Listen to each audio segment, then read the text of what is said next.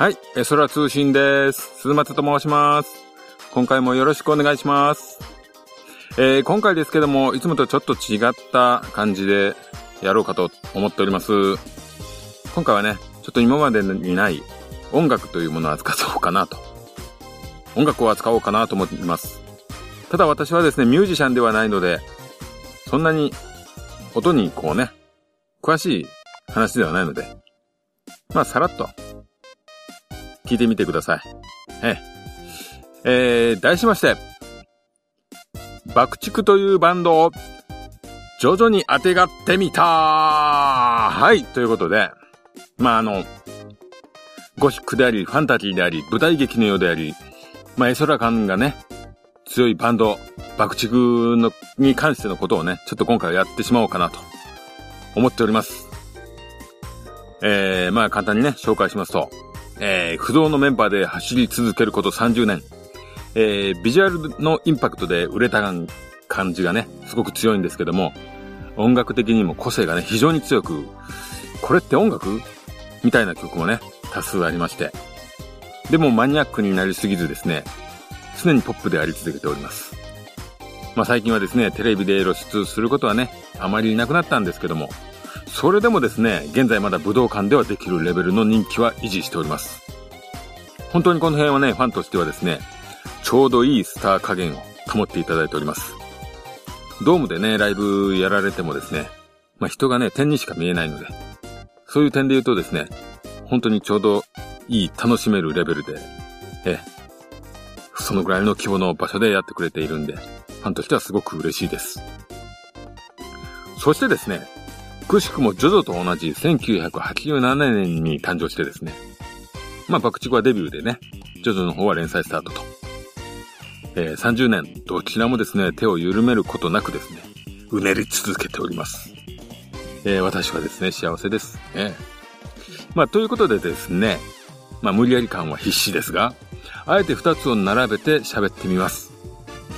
まあ、爆竹の活動をジョジョと同じように、8部に分けて、あえて今回挑んでみましょうということで、やってみます。えー、早速ですが、第1部。えー、ジョジョの方第1部はファントムブラッド。えー、1987年の1、2号から、えー、46号までですね。まあ、このファントムブラッドはジャンプに合わせて比較的ね、王道的な展開。もう真っ当な話という気がしますよね。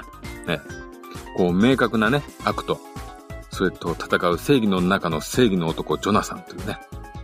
まあ、デュオ対ジョナサンというね、まあ、青春もあり、ライバル関係のね、もう熱い戦いというか、うん。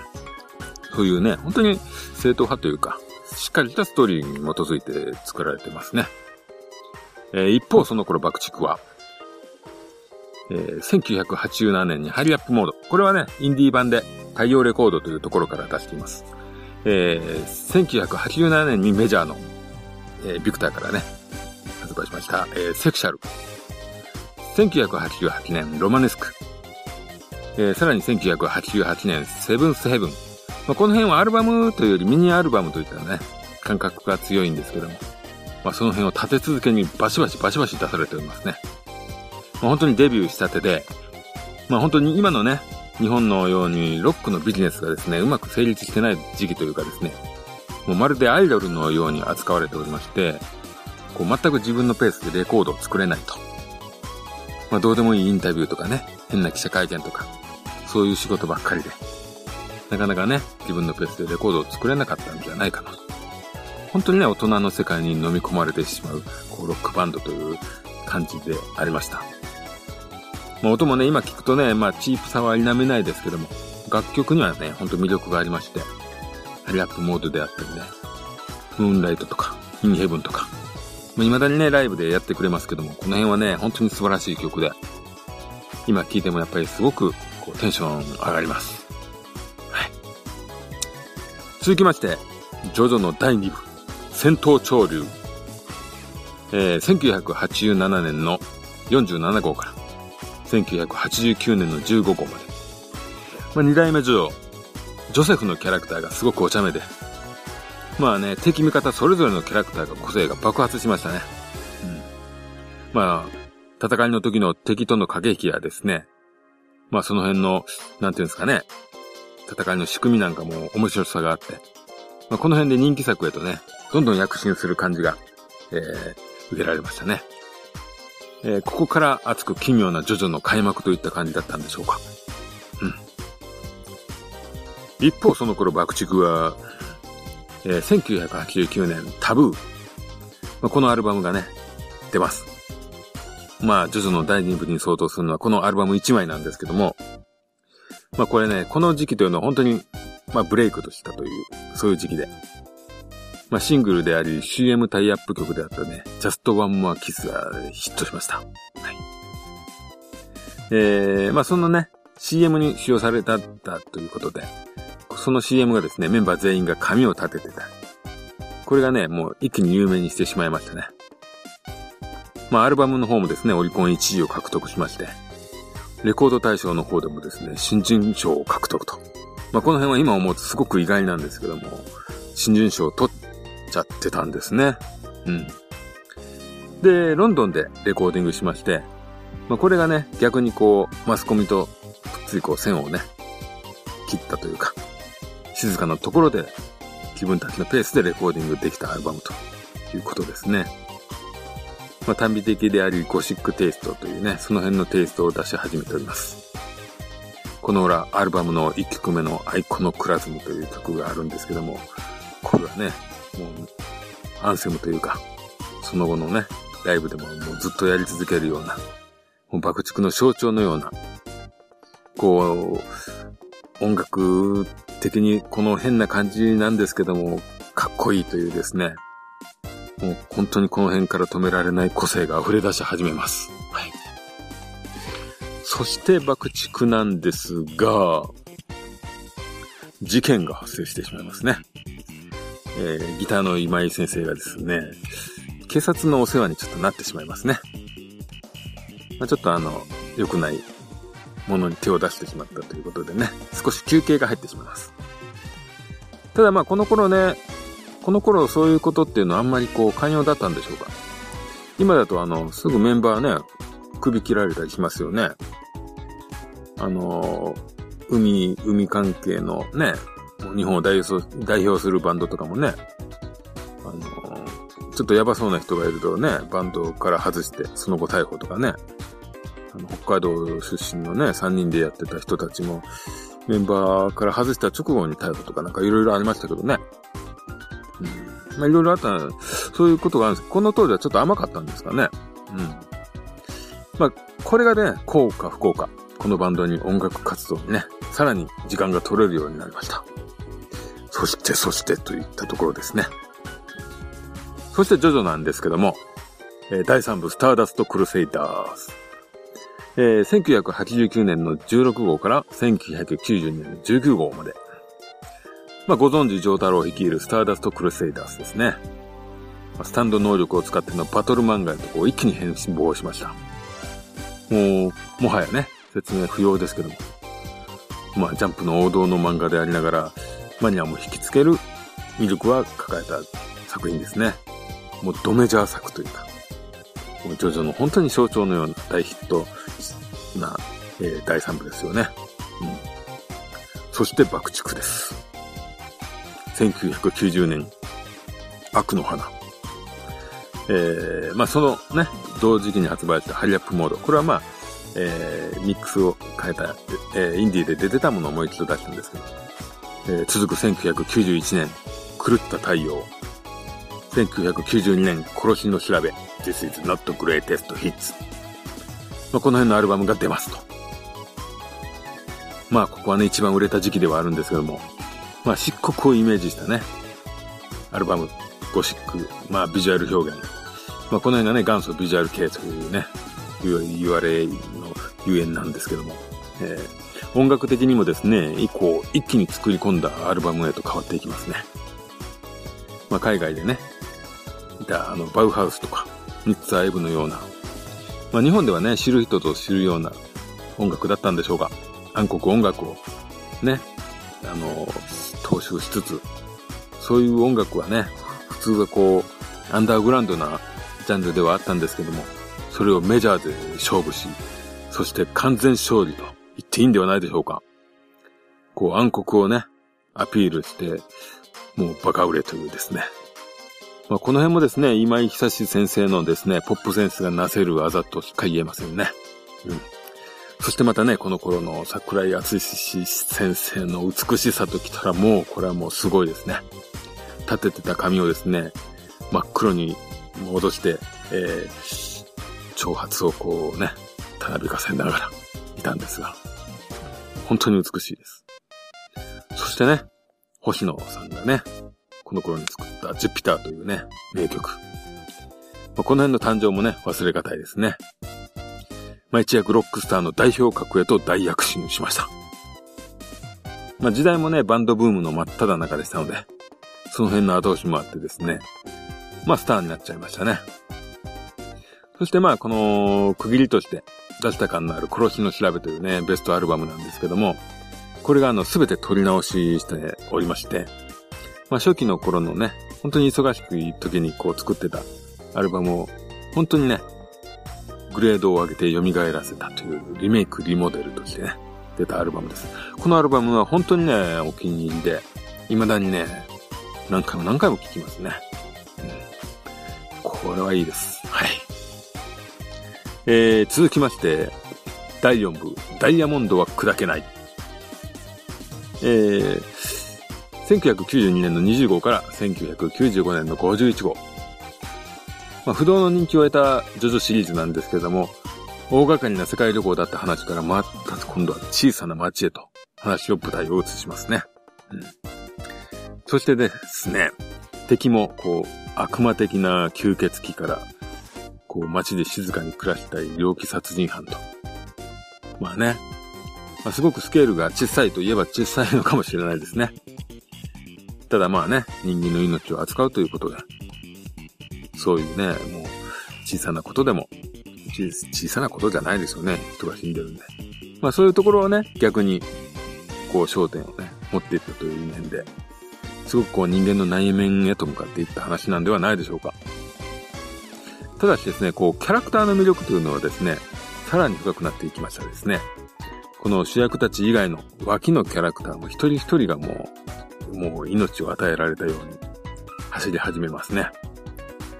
まあ、ここでね、心をつかまれたファンっていうのはもう、ジョジョからは離れられないようなファンになっちゃったんじゃないでしょうか。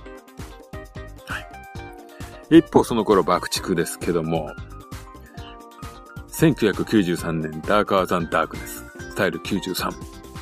1995年、69。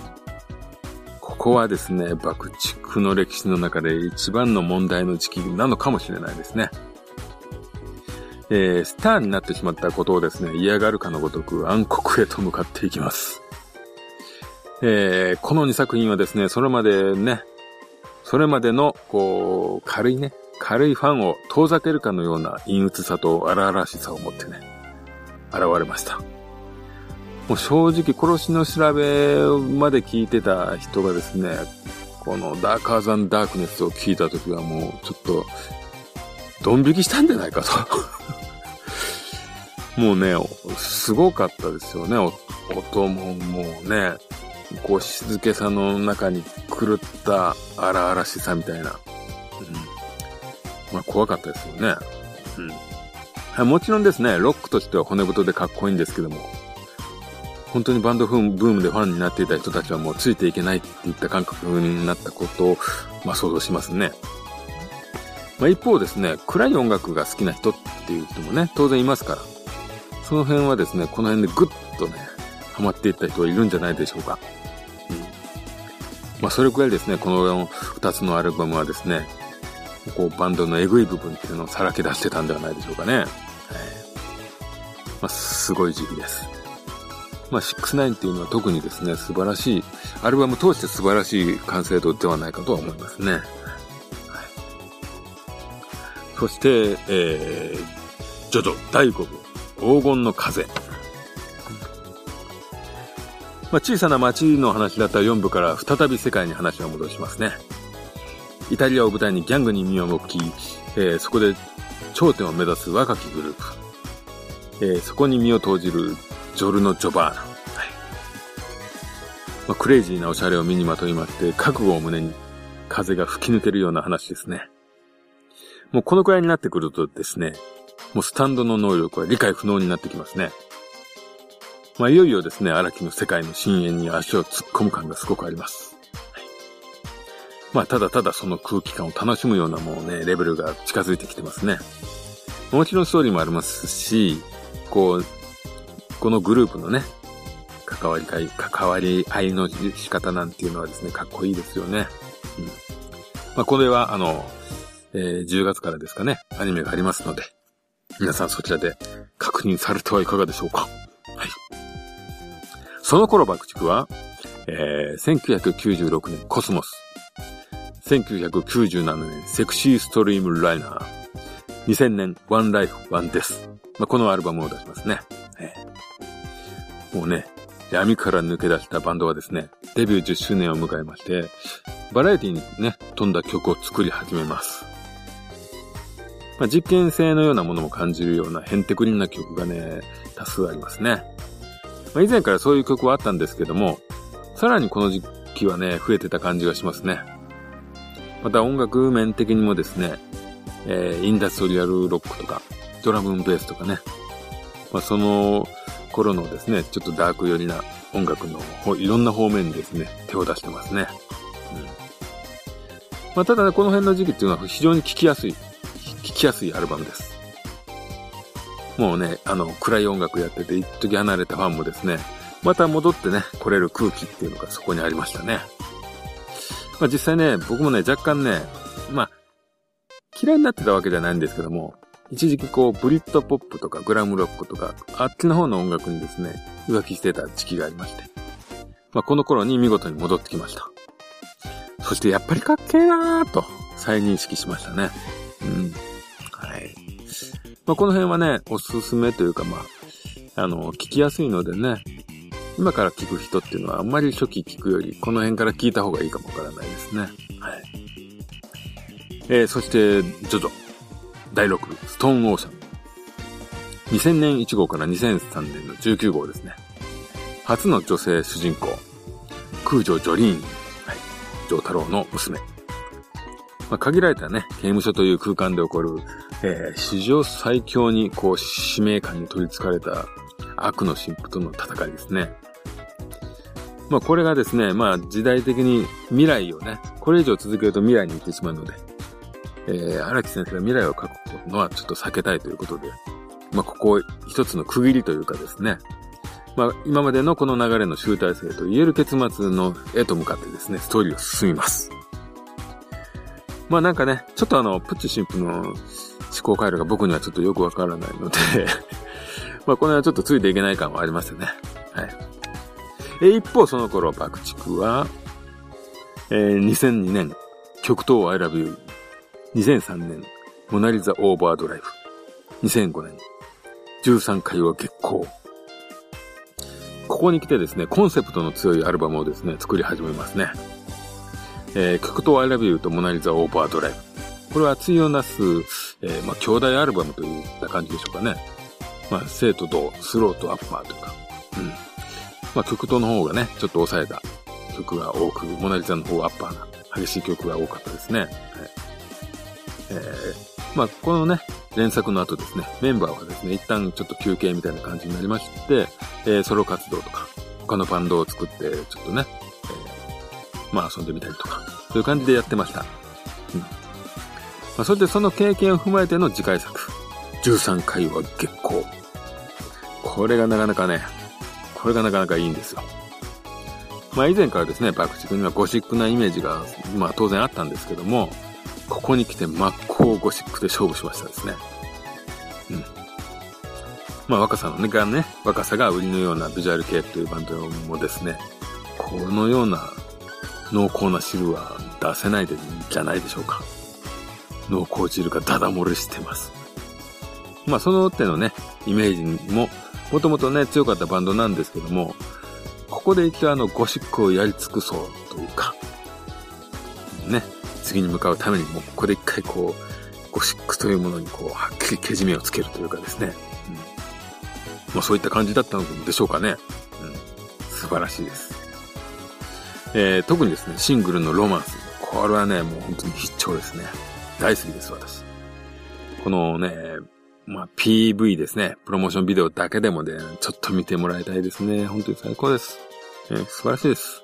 はい。そして、えー、ジョジョ。第7部スティールボールラン。えー、2004年、えー、8号からですね、2011年の5月号。うん。まあ、これ雑誌をね、点々としてますね。スティールボールランからっては。えー、まあ、週刊だったものからですね、月刊の方の雑誌に移りまして、まあ、絵もね、変遷していくんですけども。まあ一度ですね、6部でこう、ね、一区切りがついたんで、仕切り直しといった感じで、今までの世界のこう、パラレルワールドで話が展開します。うん。えー、時代はですね、開拓時代、えー、アメリカを舞台にですね、聖なる遺体を探しながら、大陸横断レースに挑むというね、ジョニー・ジョースターというなものが主人公ですね。えー、まあ創作の原点というんでしょうか。フロンティアスピリッツにこうね、立ち返るようなもう壮大なストーリーですね。まあ、この辺のジョジョになってくるとですね、もう、もう説明が難しいですね。えー、うん。まあ、ただまあまあ、こう、なんて言うんでしょうか。激しいようでスローな展開というか、うん、この、本当にアメリカの空気感っていうのがね、荒野というか西部劇のような空気感っていうのがね、素晴らしいですね。この辺はもう人間の魂に訴えかけるような第7部だったんじゃないでしょうか。そしてその頃爆竹は、2007年天使のリボルバー、2009年メメントモリ、2010年ラズルダス、えー、2012年夢見る宇宙、えー、爆竹もですね、原点に立ち返るようにですね、この頃というのはですね、バンドサウンドとしての面が色濃く出てますね。まあ、どれもしっかりね、すごく作られてまして、まあ、どれを聴いてもですね、どんな方でも2、3曲はお気に入りがあるんじゃないかというぐらい、うん、完成度が高いと思います。まあ、このね、アルバムごとの色分けっていうのはですね、まあ、若干薄い感じもするんですけども、すごく落ち着いて聴けるアルバムたちですね。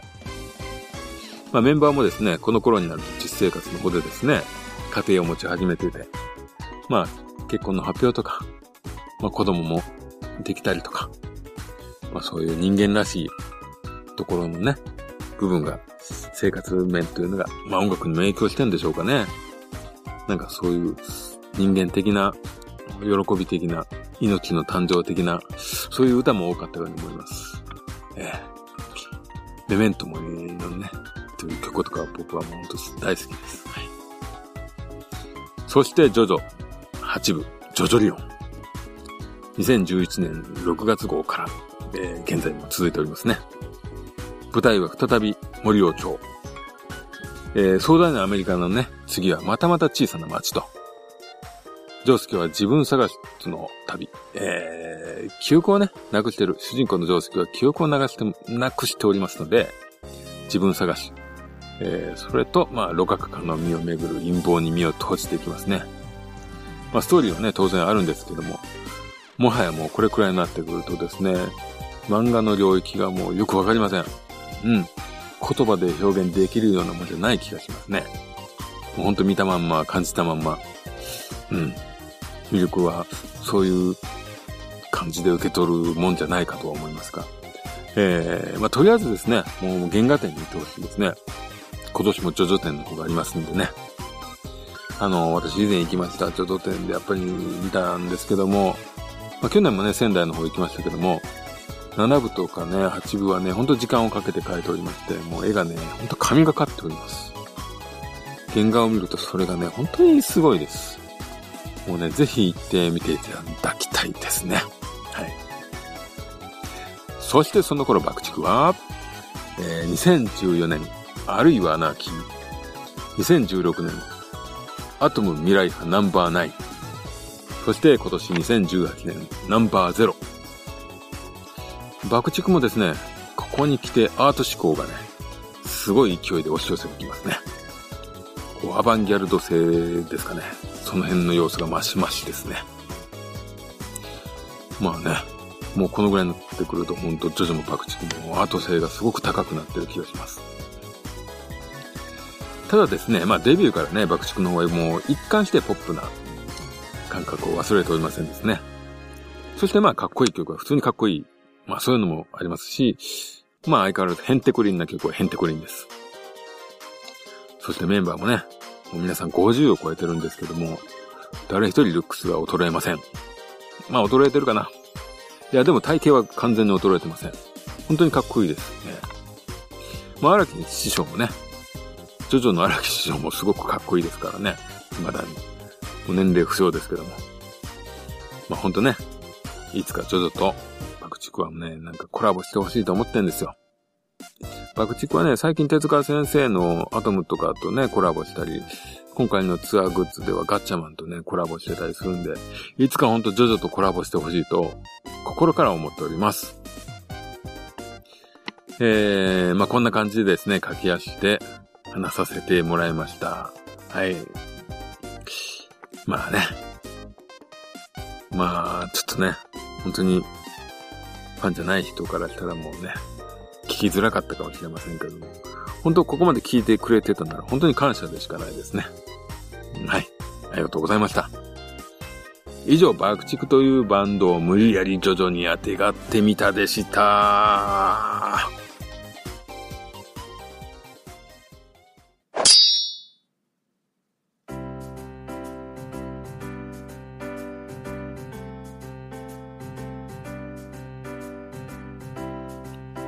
はい、ということでですね。まあ、あの、本当に自分はね、ずっとね、聴いてるバンドなんでね、一度はやってみたかったということでね、今回やらせていただきました。まあ、というのもですね、先日あの、NHK ホールですか。ね、あそこのライブ行きまして、まあ、本当にね、2列目というチケットが当たりまして、まあ、2列目ではあったんですけども、1列目がね、自分の前にはなかったんです。なんでもう実質最善に近かったんですけども、まあね、それをね、見てきてね、本当にテンションが上がりまくりまして、まあなんとかね、これをね、ちょっとやってみたいなと思ったんですけども、まあただただやってもね、と思って、で、まあ、自分の好きなジョジョをね、こううまくミックスできないものかと。本当にね、30年というね、同じ年っていうね、祝い事が同じなんですよね。やる年が。なんでね、まあその辺もありまして、まあ、今回ね、無理やりね、やってみました。えー、爆竹の今後なんですけども、まあ、えー、ホールのツアーはね、もう終わりですけども、ライブハウスのツアーがね、10月からありますね。うん。そしてね、まだ発表してないんですけども、毎年年末に武道館があるんですけども、おそらく今年もあるでしょうね。まあ、よければこそそちらにね、足を運んでいただけると素晴らしいですね。はい。まあ、今回はですね、まあ、ちょっといつもとちょっと違うんで、まあ、本当もう、これで終わろうかなと。もうね、いつもみたいなことを混ぜないで、今回はこういうことだけで終わろうかなと思いますんで。えー、聞いていただいたこと、方、誠にありがとうございます。えー、空通信では感想の方をお待ちしております。ツイッター、ハッシュタグ、空通信、えー、もしくはね、ツイッターの方に貼り付けてあります。えーえー、メールの方で、えーえー、お手紙いただけると誠に感謝いたします。はい。それではまた次回会いましょう。さようなら。